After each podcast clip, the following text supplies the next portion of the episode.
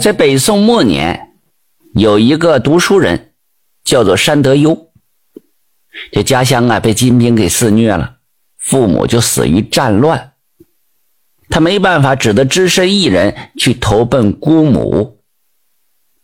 这姑母啊是道观里的女道士。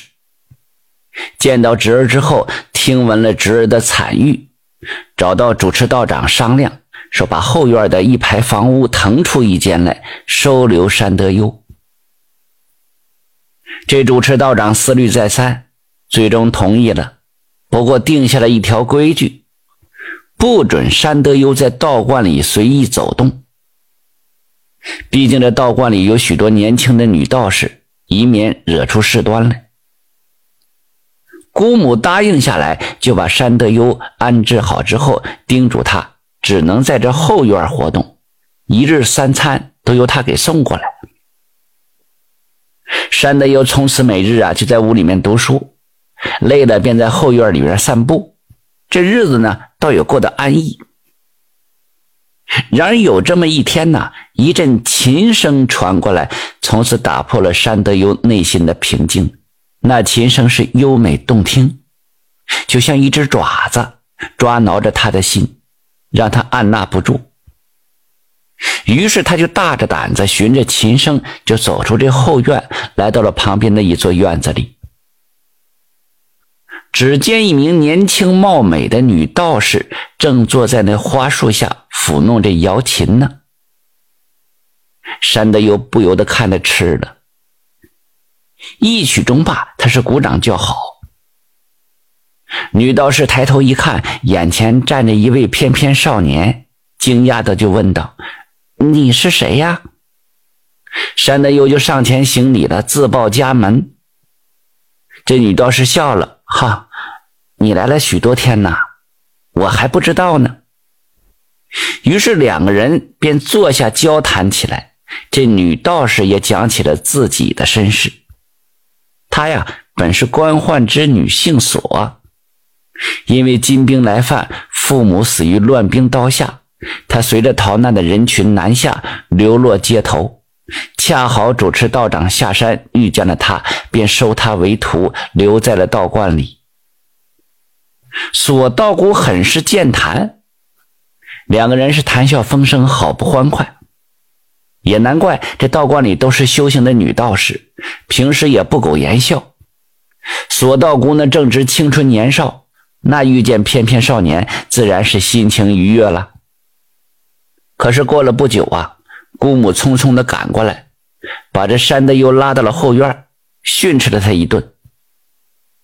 旁边的院子是道姑们的住宿之地，他一个男子怎么能进入这种是非之地呢？山德优赶紧认错，姑母这才消了气了，叮嘱了几句，匆匆的离去了。但是山德优独坐书房，心却怎么也静不下来，脑海里尽是索道姑的身影。有时候他手捧着书本，眼睛却总是望向门外，希望能够看到索道姑的出现。过了两天，他的愿望实现了，索道姑真来了。原来索道姑也在思念着他。见他没有出现，便来后院来找他了。山德优大喜呀，急忙是让座。这两个人坐下闲谈起来了。这索道姑从小就读书，略懂诗词歌赋，两个人相谈甚欢。这以后间隔个三五天这个道姑都会来一趟，和山德优闲谈。两个人彼此心里有意，眉目含情。只是啊，没有捅破这层窗户纸而已。这一天，两个人正在叙谈呢，主持道长带着几个女道士急匆匆的就进来了，把两个人呵斥了一顿，斥责他们不守礼法，然后命令几个道姑把这索道姑给架走了。姑母听说了就担忧了，你呀，如果再惹出事端，这里你就待不下去了。山德优是低头不语啊。过了几天了，山德优没有看见这索道姑，便大着胆子去探望。就发现这两个院子之间呢，新安装了木门，上面还挂着锁。等到姑母送饭来了，山德优便问起了这门的事情。姑母就说了：“这索道姑啊，不听管教，吵嚷着要还俗，被主持道长给关起来了。”主持道长担心青年男女之间把持不住，干出那出格的丑事来，便安装了门锁，杜绝往来了。姑母走了之后，这山德又便担忧起索道姑了，那真是茶饭不思啊。到了晚上，他干脆爬过了院墙，来到了索道姑的住处，在窗边低声的呼唤。这索道姑闻声打开了窗户，山德优就爬了进去。两个人多日未见，彼此牵挂，再也不管不顾了，就相拥在一起，互诉衷肠。过了不久，主持道人带人闯了进来，把山德优捉拿起来。原来他早就派人暗中盯着索道姑了。山德优到来，也早就被人给发现了。于是这道观里再也容不下这山德优了。第二天，他收拾行李，辞别姑母，下了山。临上船时，他回头望着山顶的道观，心里是无比的酸楚啊！心里还默念呢：“别了，苏小妹，今生恐怕再无相见之期了。”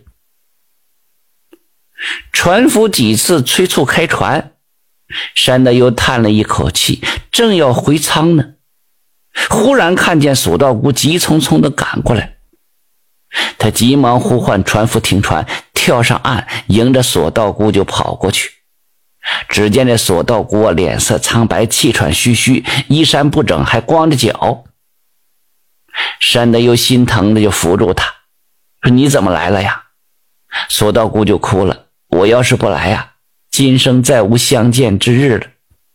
为了能和你在一起，我顾不了许多了。”原来呀，他听说山德又被赶走了，偷偷从这道观里跑出来了。决定跟他回去，再也不分开。回到老家了，索道姑就脱了道装了，对外称索氏，两个人举办了婚礼，结成了夫妻。日子虽然是艰苦，但是两个人情深意长，苦中有甜。后来两个人生下了三个儿女。过了六七年了，山德优的姑母过五十大寿。他决定送寿礼到道观里去给姑母拜寿。他和索氏一说，索氏说也想念师傅，就当即同意一起回道观里探望，准备好了寿礼。他们一家五口租了一辆马车，启程去了道观。在路可飞一日啊！这一天到了道观了，女道士们出来迎接。看见索氏一副俗世人的打扮，是大惊失色，赶紧去向主持道长汇报。主持道长也不相信呢，这索道姑一病六七年了，躺在床上半死不活的，怎么会和山德优在一起呢？那怎么可能还生了几个小孩呢？莫非是看走了眼吗？主持道长带着众人去看病中的索道姑，正遇见这索道姑。原来有个和索道姑关系好的女道士跑去和他说知此事了。那索道姑原本是痴痴呆呆的，听说此事之后，却恢复了正常的样子，站起来笑眯眯的往外走。到了院子里，这索道姑和索氏走到一起，合二为一。所事所穿的世俗衣物落在了地上。索道姑恢复了正常，跪在了主持道长的面前，讲了这些年的遭遇，请求他原谅。原来索道姑的魂魄呀离开了身体，跟着山德游回去结婚生孩子了。大家得知真相，纷纷向主持道长说情。主持道长叹了一口气：“嗨，你既然贪恋红尘，况且生米已经煮成熟饭了。”为师啊，就成全你吧。当即归还了索氏的出家文书。过了几天，索道姑跟着山德优回去了。感谢收听名城故事会，喜欢的朋友点个关注吧。